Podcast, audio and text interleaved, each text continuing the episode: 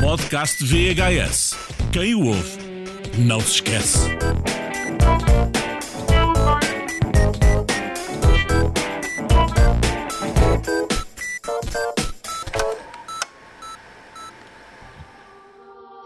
Esta música gótica. Não é, isto é tipo ca- canto uh, É, de, igre- de igreja, não é? Mas E eles, eles durante, é, é- é engraçado, durante a estrela eles fazem aqui um mix de, também do, do pop rock que, que há na, na banda sonora, não é?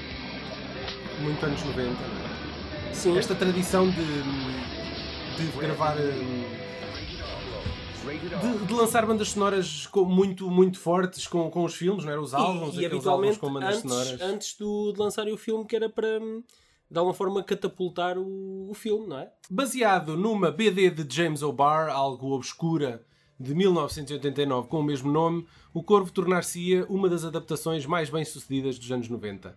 Não pelo sucesso imediato no box office, que não o teve, mas sim por ser uma das mais competentes e eficazes recriações do universo noir do material original, pesadão e sempre com um estilo bem definido, sem nunca cair na tentação do abuso dos efeitos visuais. Hoje muitos de nós continuam a recordar o The Crow como a origem de uma das mais populares pinturas faciais de Halloween, não é? Até aparecer o Joker Sim, sim. Do, do- do Nolan. Eh, e por ser o filme póstumo de Brandon Lee, o ator que morreu acidentalmente durante a rodagem do mesmo, o que só acabaria por elevá-lo ainda mais ao nível de filme mítico, É graças às mil e uma teorias da, da conspiração que se desenrolaram à volta do filme. E vamos, obviamente, falar também nisso. Precisamente o Michael Massey foi quem premiu o gatilho. Exatamente. Mais à Eh, frente vamos, e- vamos falar com, com esse mesmo ator. E é? inadvertidamente acabou por, por ser o, o tiro fatídico que, que tirou a vida a, a Brandon Se Lee. vocês, se vocês não estão a ver exatamente quem ele é, ele é conhecido por séries como por entrar em séries como o 24, o Flash Forward, o Criminal Minds, o Fringe, ou filmes como o Seven ou Lost Highway. Mas não é propriamente uma figura preponderante. Não, não, não É é, um gajo não que é. está lá no background, É, é, é um ator secundário. mas que sim. aparece muitas vezes, sim, de No facto. Corvo, durante a rodagem, ele esteve diretamente relacionado com a morte de Brandon Lee. E vai ser uma das, uma das raras ocasiões em que o ator falou publicamente sobre o que se passou. Não podem perder. É verdade. Gostaste aqui desta minha Gostei. cena? Tu, tu, eu não sei se vocês viram no- nos extras do, do DVD, o autor da, da novela gráfica, o James O'Barr, hum, fizeram, fizeram uma coisa muito pessoal com ele, uma espécie de documentário eh, muito introspectivo. eh, e ele próprio é uma figura muito epá, esquisita, no mínimo. O filme tem um aspecto muito negro, gótico, chuvoso. eh, ele foi, foi quase na íntegra rodada à, à noite.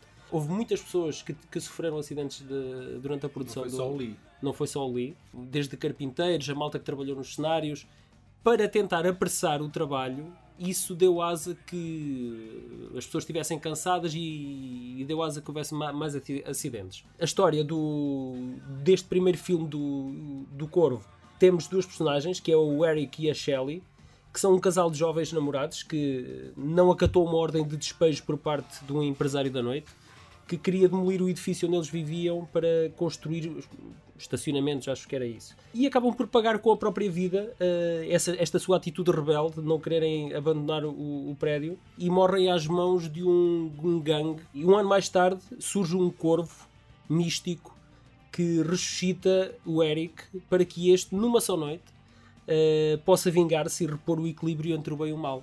O, o filme, eu acho que tem um elenco brilhante. Eh, tem, tem muitas Brilhante? caras. Brilhante no sentido em que são, são, não são caras de, de primeiro plano de cabeça de cartaz, mas são, eh, são atores secundários muito, com, muito, com uma presença muito forte. O, o Michael Wincott epá, é um vilão. Eu, eu acho que nunca ouvi a fazer um papel E ele de, faz de sempre bom. mal, não é? Ele faz sempre mal. não é? Ah, e, e epá, ele fala bem, faz, faz, faz de vilão de uma maneira eh, que é muito convincente. Epá, eu, eu digo uma coisa, Ele, se- também, se visse ele o é também o mau no Alien Resurrection. Não é bem o mau. É, Pronto. Sim, yeah, É- aí, é, ok. aí é mais, está aí na, na- É, na linha sim, cinzenta. Sim, ok. é verdade. Mas, eh, mas eh, ele, ele é daqueles tipos que eh, eu acho que ele está a ser ele próprio. E se eu, se eu por acaso um dia me cruzasse com ele na, Estás na um rua. Estás-me a ser um bocado mau para o gajo. na não é? Tipo, rua, epá, eu acho que mudava, mudava de passeio, sinceramente. Este filme marcou-me muito na minha adolescência. Eu, eu tinha. Ele, ele cá em Portugal, eu agora não sei se ele saiu em 94 ou em 95, agora não tenho a certeza. Mas ele marcou-me bastante por vários motivos. Ainda há dias, eh, estava num centro comercial, entrei numa loja e começo a ouvir Burn dos The Cure e eu imediatamente sou transportado para o Corvo. Completamente. E eu acho que a banda sonora, a banda sonora é, tem, tem muita força eh, Ah, neste sabes, filme. sabes porquê? Porque é estes filmes de, uh, uh, dos góticos dos anos 90, não é? Aquela malta gótica, os adolescentes todos da- daquela altura que gostavam de pintar os lábios de preto e usar correntes Ainda hoje, ainda e- hoje Ah, Já não, é, já não é bem a mesma, a mesma coisa. Houve aquele movimento. tu em, em Leiria tens o Entre Muralhas, em que vem malta de toda a gente eh, e, e, Está bem, mas. e nota-se nota ter havido uma evolução Mas no- para nos ano. anos em relação a isso. 90, o que é que a malta da sim. nossa geração fazia? Havia sempre meia dúzia de, de macacos no- lá na nossa escola e não sei o quê, que era assim da pesada, que usavam, que se maquilhavam. Eram os góticos, não é? Pronto, era a malta assim dessa cena. Tá- Estás completamente a, A colocá-los a rotular. É uma, é uma, é um, como é que se diz? É uma tribo urbana. Pronto, Sim, era aquela sim, tribo urbana. sim, sim. E essa malta era tipo, este, esta, andavam de mãos dadas com aquele tipo de música também que ouviam, não é? E Existia uma apetência muito grande na- nas, nos mil- millennials, né? como chamam agora, aquela geração, a nossa geração, Sim. a que atravessou ali os anos 90 e tudo, havia uma grande apetência para este estilo de cenas. Eu lembro-me que as gajas, havia muitas que tinham, usavam uns colares que eram assim muito estrangulados ao pescoço e depois usavam tipo aquela cruz de aquele, o pentagrama, Sim. aquelas pulseiras com pentagramas e não sei o quê. É tudo muito assim nesta onda do corvo e Ah. do spawn também. Eu lembro Ok. muito aqui do spawn. Não, eu, eu, eu acho que este filme influenciou toda uma Lembras do feitiço, não era? Havia aquele filme O Feitiço. Sim, sim. Mas o- não é o da Cher. Não, Não, não, não, não, não. É, é, é, o The Craft, é- o nome original é The Craft, que é com a Neve Campbell e Sim. com mais outras duas gajas. Ok. Mas pronto, era este tipo de cinema adolescente. A Buffy, a própria Buffy era muito dessa onda também. Eh, E isso atravessou ali uma, uma aquela Eu acho, geração eu acho, eu daqueles acho anos 90. Não, e, e este filme, este filme marcou, marcou sem dúvida uma geração e eu, eu fui bastante influenciado por ele. E também porque, por ter sido o último filme eh, que o Brandon Lee fez. Teve o efeito Heath Ledger, não é? É um. Uns epá, anos antes, eu acho, uns anos mas antes olha, mas eu acho, eu acho que foi um, um. Sendo que o Heath Ledger se calhar já seria um ator agora mais conhecido, eu acho que nos anos 90 a morte do Brandon Lee, até pelo historial já da maldição da família Lee, acho que teve um impacto até maior devido às semelhanças que houve. Eh, tanto ele como o pai, o Bruce Lee, morreram durante a rodagem de um filme eh, em circunstâncias muito estranhas. Epá, houve muitas teorias da conspiração em torno de, ambas as mortes. E isto, acho, acho que a nível global teve, teve um impacto muito grande na, na altura. E marcou-me também de uma forma muito especial e, e pessoal.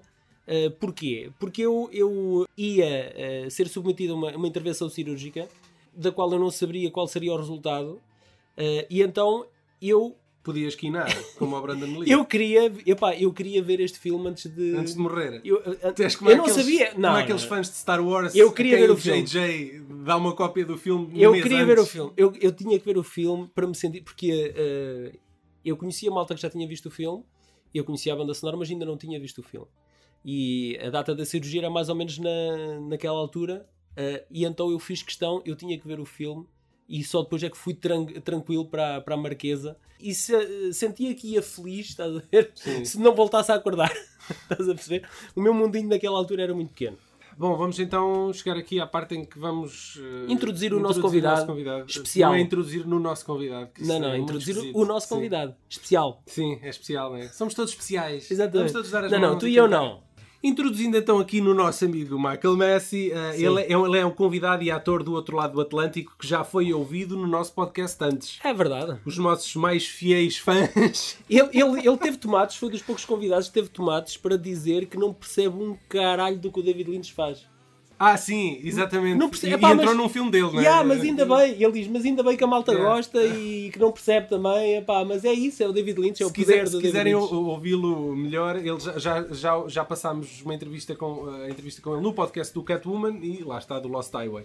Hoje passamos um pouco mais da conversa que tivemos com ele, sendo que o motivo principal desta vez é, obviamente, a sua participação no filme O Corvo, mas mais concretamente o facto do ator ter assistido, mesmo à sua frente, ao tiro que matou Brandon Porra, Lee ele, ele não assistiu. No ele, estúdio. ele disparou. Pronto, no estúdio durante a rodagem. E Olha, isso- o Carlos Reis está a dizer, não, não percebe um caralho de Lynch, já estou fã dele e ainda nem o ouvi. Eu, eu, eu quero ver como é que isto depois vai ser editado com estes, com estes intercuts vai todos. tudo, Vai isto tudo. vai tudo. Ahm, pronto, basicamente o gajo não limpou a arma, não sabia que era necessário fazê-lo e como foi tão à queima-roupa, aquilo criou um ferimento no, Terá sido no aqui. Ele, ele foi, ele foi eh, levado para o hospital e acho que esteve em cirurgia durante 8 horas. Não digas mais nada, ele acabou- explica tudo. Ele explica e acabou tudo. por morrer. Ah, os pormenores do que é que aconteceu nesse dia e como é que se lida perante uma situação trágica como esta são algumas das perguntas que tivemos que fazer e por isso façam atenção a este exclusivo que se segue.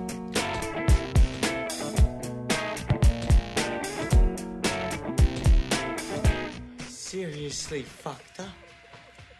But you looking in here? I mean, you need professional help.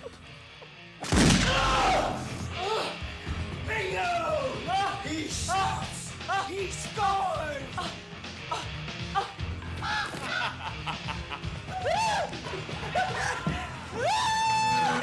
Thank you very much for having this conversation with us, Michael. Um, Where are you guys? Where are you guys located? Yeah, where are Portugal. you right now? you, have you been in Portugal? Yeah, Oh, great. Where have you been? Lisbon? Lisbon, and then down south to the Algarve. Ok. Yeah. In on Vacation? vacation. Yeah, well, I've been there a couple of times. I have a very good friend that I grew up with, and he lives there. Um, he lives there. He has a Portuguese wife. Let me just start uh, with uh, some questions about your career. Your first first movie uh, was in 1991 called uh, My Father Is Coming. Uh, was this your- Really? Well, at least it's what IMDb says. I don't know if it's true. Well, no, I mean, I'm sure you know better than I do because I, I can't remember half the shit I've done. So, but okay, I'm okay. sure you're right. But was this your first acting experience, or have you been? Have No, you... no, no, no. I, I, I've wanted to be an actor since I was about eight or nine years old. I grew up in Paris. I grew up in France, and um, when I was eight or nine years old, uh, I was going to the French lycée, and we were told to go home and read part of Cyrano de Bergerac. You know, Yeah. Cyrano. Yeah? Yes. With, And with the I- big nose. I took the, yeah, and I took that play home and I read it and it blew my mind, you know. And so then we're supposed to learn a few lines from La Tirade d'Aîné when he goes off about his nose. And um, I just learned the whole thing. And the next day, because I was, I, I went to school and uh, I got called on, you know. So I went up in front of the class and I was supposed to recite a couple lines. And I recited the whole thing and it blew my French teacher's mind. So she took me to La Comédie Française to Oh. see uh, Cyrano, and that was fun. And so, yeah, right then I knew that I sort of wanted to be an actor. And then a year or two later, I guess, um, The Great Escape came out with Steve McQueen, Yes, and yes. uh, you know that movie. Yeah, yeah, of course. It's a classic. and I, yeah, and I skipped school and I went to see it. And when that movie, when the lights went up on that movie, I knew I was going to be an actor. Finally, after 15 years of threatening to get an agent in Paris, yeah. because I wanted to work in Paris, um, I and, and finally that, got that one. makes sense because you, you speak so fluently French, uh, and the the French cinema is, is blowing out. Uh, that that What- makes perfect sense. Yeah, well, the French, they know me as an American actor because they stop me in the street and they say, oh, I like what you did in 24 or 24 Chrono or I Yeah. like what you did in Seven or Lost Highway.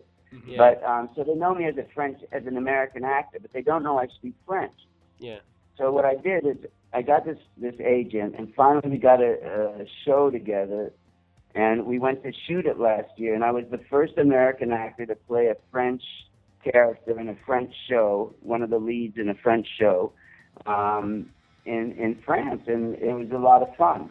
You usually play uh, tormented or affected characters. At least that's what I feel. Well, yeah, tormented is a nice way to say it. Yes, play tormented characters. Yeah. Okay, very fucked up characters. Yeah, I play characters that um, that are usually a little to the left of the law, Yeah. and um, also that yeah that that have a lot going on. When I was like ten years and doing this, you know, making a living at it, I decided I wanted to play Father Knows Best. I wanted to play the good guy, and I was I was alone in this. Nobody else wanted me to play the good guy. They, they just they said, yeah, go fuck yourself. You know, you're playing this guy. So I didn't play any good guys. So I pissed and moaned and whined about it for about, you know, three or four years.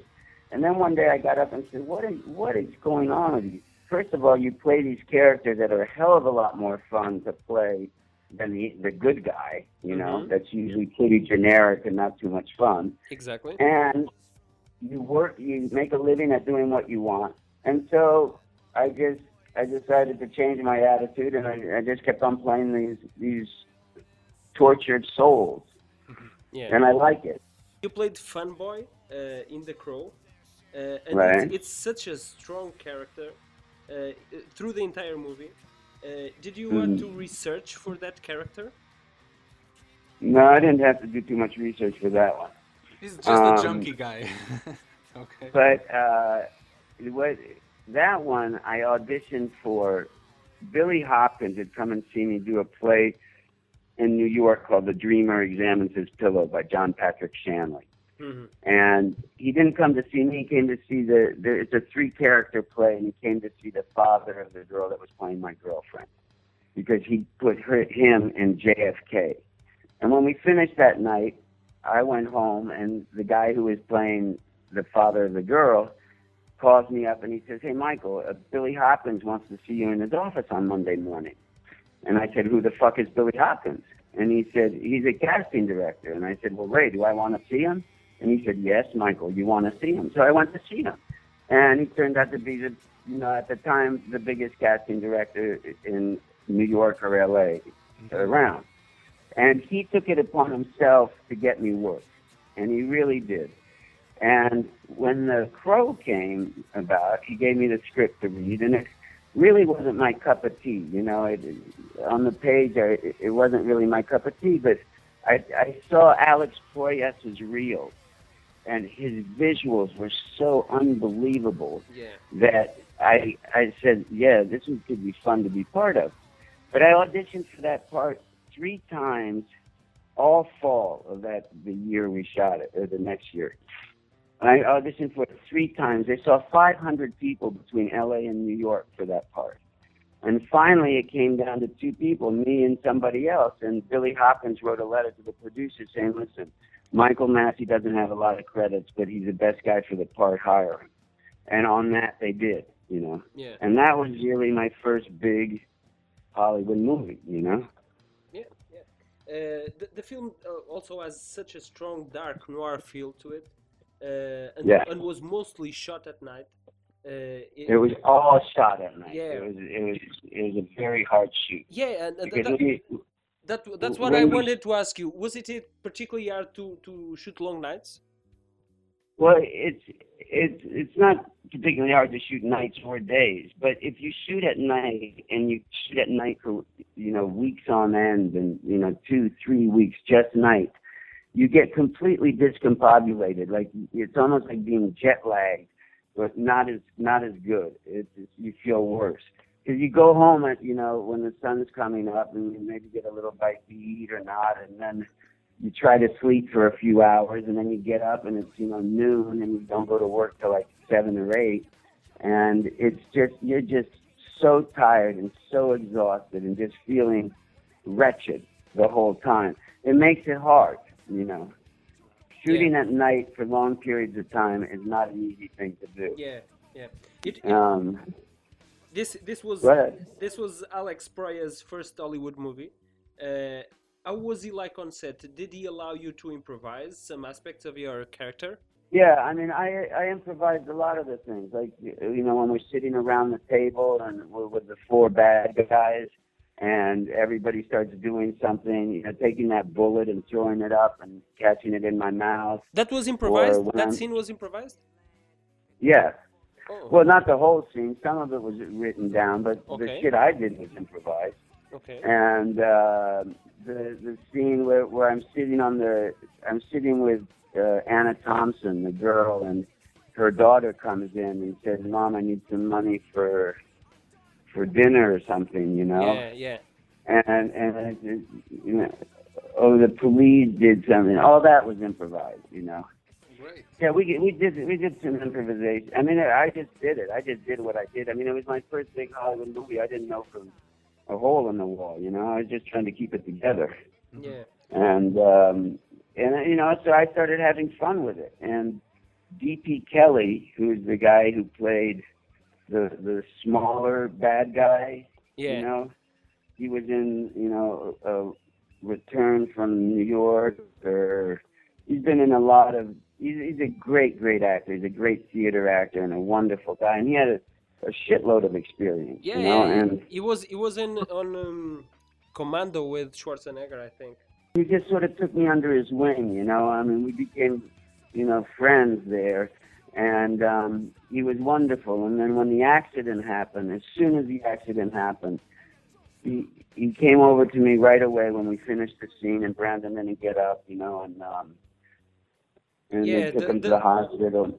And anyway, he took me over and he sat me down on a bed and he said, Michael, don't go anywhere with this. What we do is a very dangerous job. Nobody thinks it's a dangerous job because, but when they say roll camera, you think that you're in a movie, so you just do whatever you're asked to do, and it's a dangerous fucking job.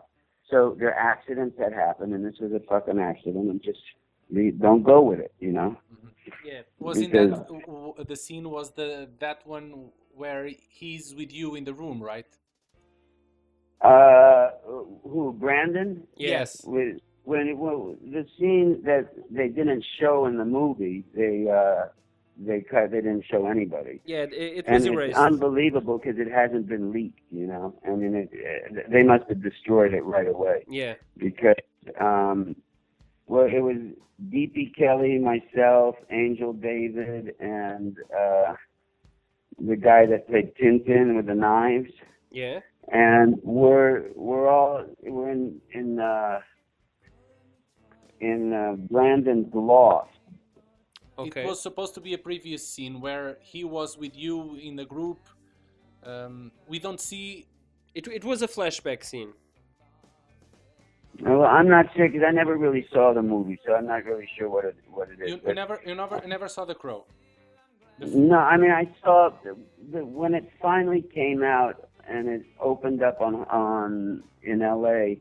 I went with a New York friend of mine, and I was still so shell shocked from everything that I everybody in the theater was disguised as a character from The Crow, and it was just too much for me. And I just put my head down, and then I left. And I've never really seen no, I've never seen the movie from you know from beginning to end. be- because it it really doesn't feel like he's missing. In you, that scene, it was what in eighty percent of the shooting, ninety percent of the shooting. Do you have any idea?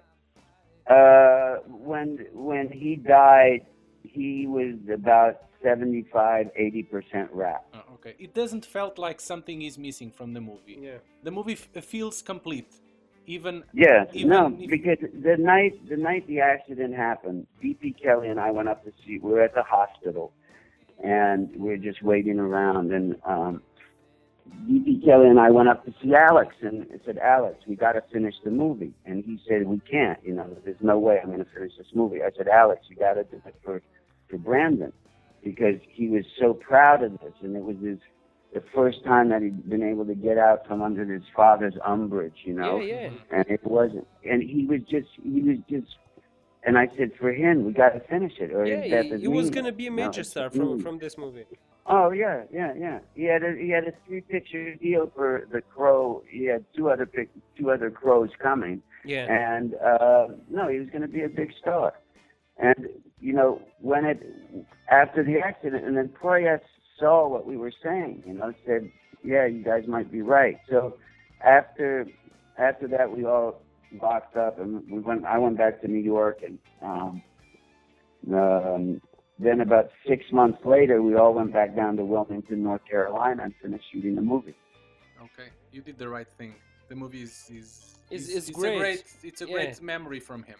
Yeah, and I, I- think it's Yeah. it's by far his best work. Uh, Oh yeah, so it- I think so too. yeah, yeah. Um, I, I, one other thing about the the Crow that I found interesting because it's like it's, I think it's like the 20th anniversary of when it came out or something like that. And this last summer, I was doing with some other actors from The Crow. There was this convention, and we were asked to go and do a panel on The Crow, you know, because it was the 20th anniversary. And what was very interesting was the the kids that were in the, you know, asking us questions in the panel. There were a lot of very young kids Yeah. that weren't born or were like one when the movie came out, and they they the crow really touched them. So it, it meant that the, the crow had legs, you know.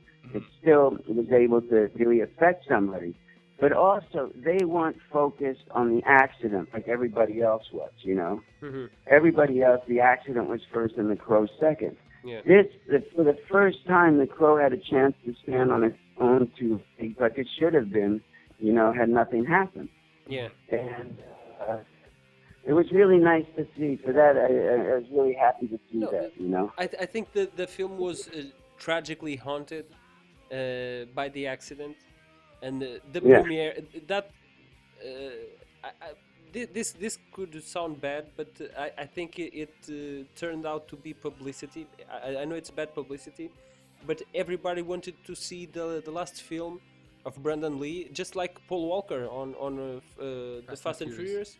Uh, Mhm. I, I- I think the, the the major numbers the, that Fast and Furious got, it's due to to Paul Walker's death. Everybody wanted to see his last role on screen, uh, and Right. and I, I think the when this movie premiered, The Crow, uh, this was what drew people to, to, to theaters. But what, what they didn't ex- expect it was that the It became a cult movie. yeah the, the movie was so Yeah. so great It's a cult movie not because the- he the accident, but Yeah. because it's a good movie. and and it it it, Yeah, it and the lived on. soundtrack. The soundtrack is amazing. Yeah, well, The- i- the it's one of my first soundtracks that I that I ever bought on, on CD. Uh, that I I, I um paid for overseas to to to to come to Portugal because there was no uh, No internet. Crows soundtrack Yeah, here, here in on Portugal. sale. Uh, and uh, Mhm. yes, it it was a, a great influence uh, even in, in the music, and a great score by Graham Revell. Uh, did did you? Um, I know that uh, uh, uh, a remake is set to be done. Would you consider to reprise your role if you were was, uh, asked to? No, no, no, no. I mean, it, it would have to be a very special thing. It would, it would really. I would, I would say no right off the top of my head, um, because it's like who the, the crow is Brandon. Brandon is the crow. So if, if we're going to reprise the role, then we have to have a crow. And if we have a crow, who the fuck's going to play it? You know, Yeah. that I would respect enough to be able to go and do that. Yeah. So you don't approve the sequels? I've never seen the sequels. I never paid any attention to them. I mean, to me, there was they they were insignificant because to me, I- They are Brandon fucking horrible. They they only uh, put down the first film. yeah, I mean, it, to me, it was ridiculous to do that. I mean, of course, Hollywood is a money machine and they want to make money, but um, what to me, Brandon Brandon Lee was the Crow, and there's nobody else that will ever be the Crow. I don't care if it's that French kid that they got or anybody, and to to redo it to me was just like to bastardize or to cheapen the whole fucking Yeah. thing. So, Yeah.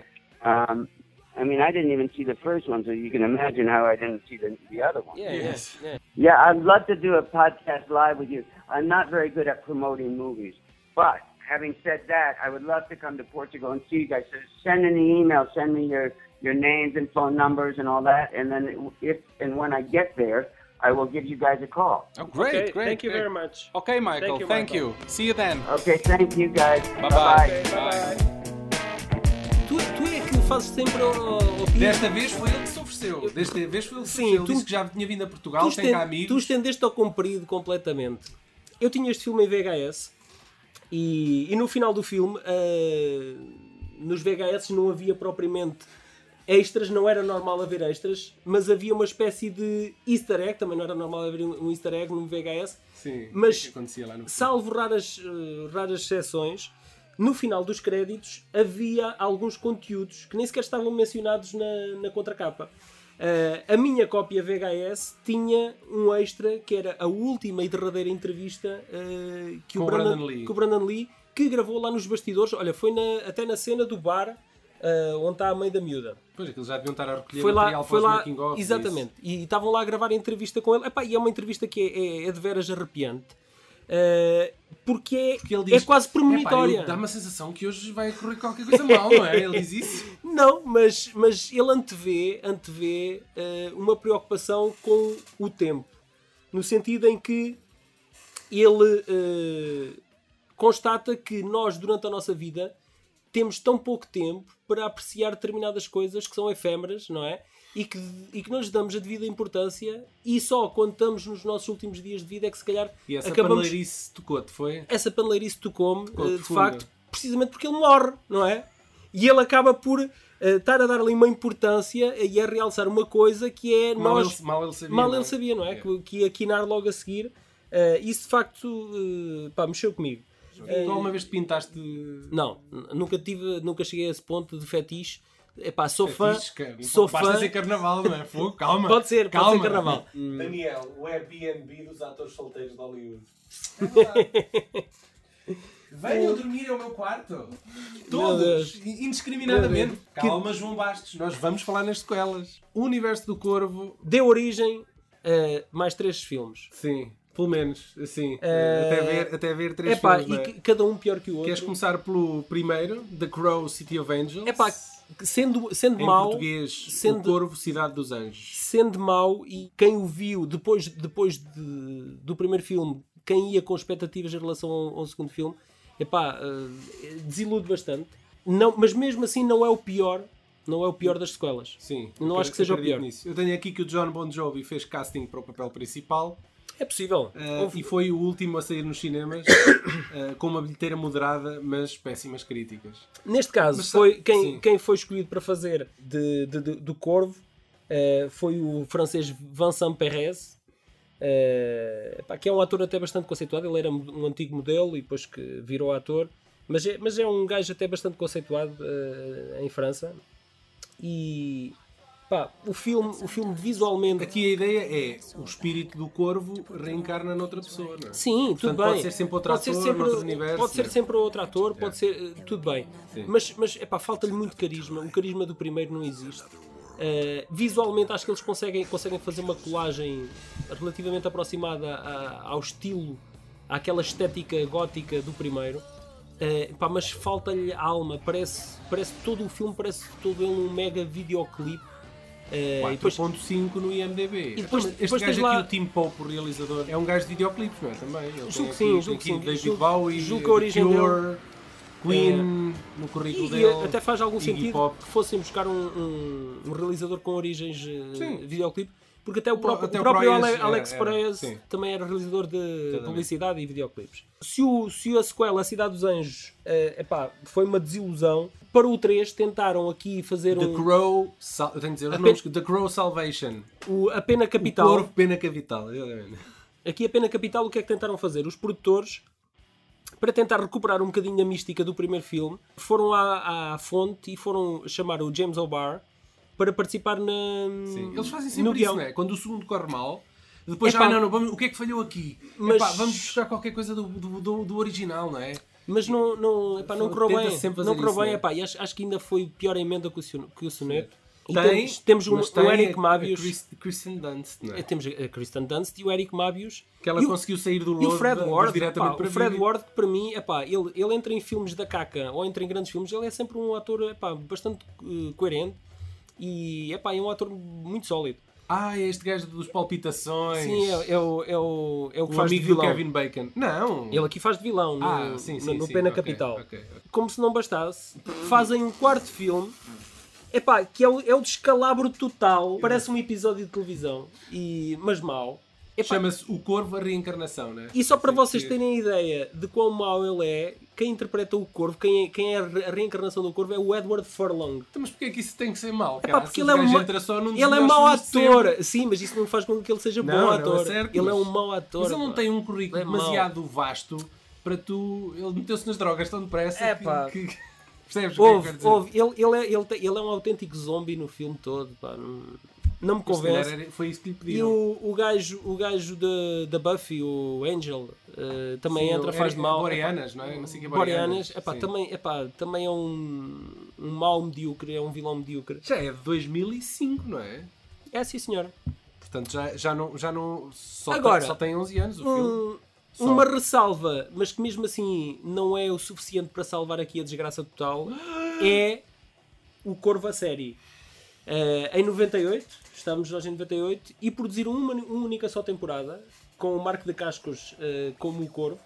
Eh, Tenho-vos a dizer que o Marco da Cascos acho que foi um, da Cascos, o Marco da Cascos Sim. foi um, foi um, pá, um digno sucessor eh, para uma série de televisão. Eh, acho, acho que ele incutia ali algum carisma à personagem, mas não foi o suficiente para, para fazer com que o sucesso dessa, Sim. dessa série. É curioso porque eu li, Voltasse eu li que a série temporada. teve 22 episódios, não é? Só Sim, teve uma, uma só boa uma temporada. temporada. E pelo que eu li, nem teve assim más audiências a série, mas por alguma Não, razão não. não. Não, foi renovada. Isso deu cá É- em Portugal? Pá, eu, eu vi a série, agora já não sei como é que, se foi cá em Portugal, já, se foi emitida cá em Portugal ou não, ou se foi na cabo, mas eu vi a série. Deixa-me só aqui uh, ir, ir ao universo dos videojogos Ah. uh, Fala lá. para contar que uh, eles não fizeram, curiosamente, não fizeram um videojogo uh, uh, ligado ao primeiro filme. Não, fizeram um videojogo ligado ao segundo filme, ao Hum. Cidade dos. Anjos. Não confundir com o filme do, do, do Nicolas Cage e da Meg Ryan, daqueles Sim. filmes que, que as gajas gostam muito. E tu, né? As gajas e tu. Tu sabes que o filme é se- baseado nas Asas do Desejo de 88 do Wim Wenders? Eu nem sei, que, eu que nem é um- sei o que é isso. Que é um grande filme. Que é um grande filme, vai ver. Quanto ao, quanto ao jogo, maus gráficos, má jogabilidade, é costuma aparecer nos tops dos piores jogos Então, mas alguma vez lá, o, feitos. o que é que está de mal nisso? Então, o filme foi uma colagem do. É, Ah, é uns videojogos com uma é colagem do bastante filme. fiel ao Ao filme, é? Sim. Qual é o problema? Enfim, um cocó de jogo que assassinou a vontade de se criar mais jogos à volta do Corvo. É verdade, não há mais nenhum E ainda bem, do Corvo. ainda bem. É o que eu tenho a é gente dizer. supersticiosa, a, É malta, verdade. a malta dos videojogos. Agora, relativamente a um possível remake, eh, já se fala há vários anos nisso, uh, no remake. Houve um, vários problemas eh, por causa da questão de, de direitos de- sobre a personagem. Eh, o estúdio que tinha os direitos eh, tinha X tempo para produzir um filme eh, e se não o fizesse perdia os direitos de exploração da história e da, e da personagem.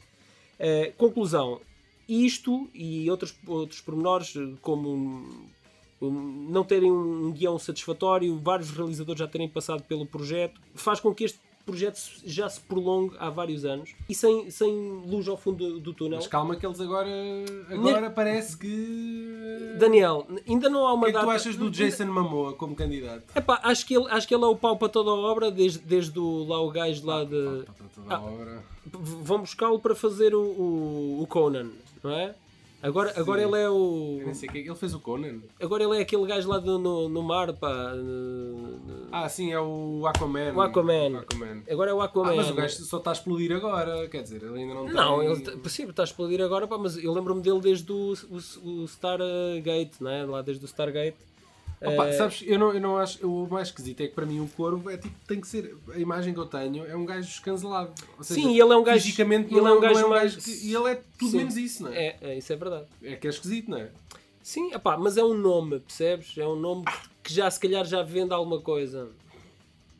Não Só se sei. eles quiserem aqui uma não sei. Não, diferente, não, mas- era, mas- não, não era a opção Pois.